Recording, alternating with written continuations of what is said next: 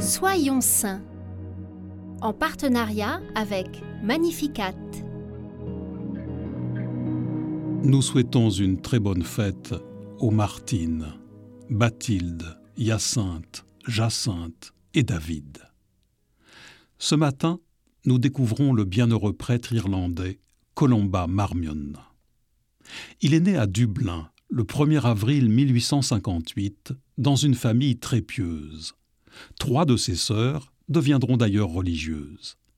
Le jeune homme entre au séminaire à 16 ans et après des études à Rome, il est ordonné prêtre en 1881. Sur le chemin du retour, il passe par Maretsu, un monastère belge. Il y découvre la vie bénédictine à l'abbaye et souhaite y rester. Mais son évêque refuse et le nomme vicaire dans une paroisse au sud de Dublin, puis professeur de philosophie au séminaire. Il finit cependant par obtenir l'autorisation de devenir moine et rejoint Maretsu en 1886. Il reçoit alors le nom de Colomba et est envoyé à Louvain en 1899 pour aider à la fondation de l'abbaye du Mont César.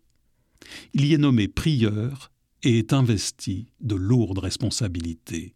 Il est le directeur des jeunes moines dans leurs études, enseignant en théologie, aumônier d'autres couvents de religieuses.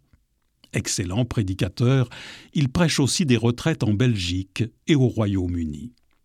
Puis il est élu abbé de Maretsu en 1909 et prend pour devise plutôt servir que dominer, phrase tirée de la règle de Saint Benoît. Sous sa direction, son monastère connaît un grand rayonnement spirituel et intellectuel, et les vocations affluent.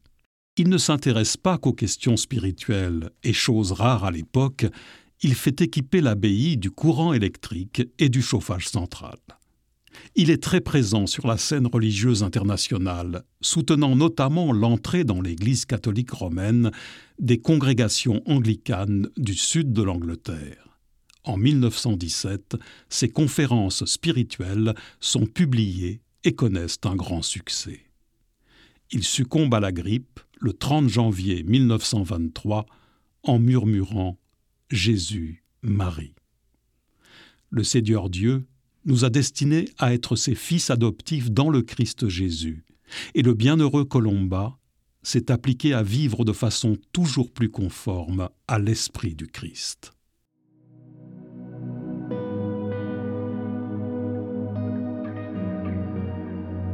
Par son intercession, demandons à l'Esprit Saint de guider les directeurs spirituels dans leur accompagnement.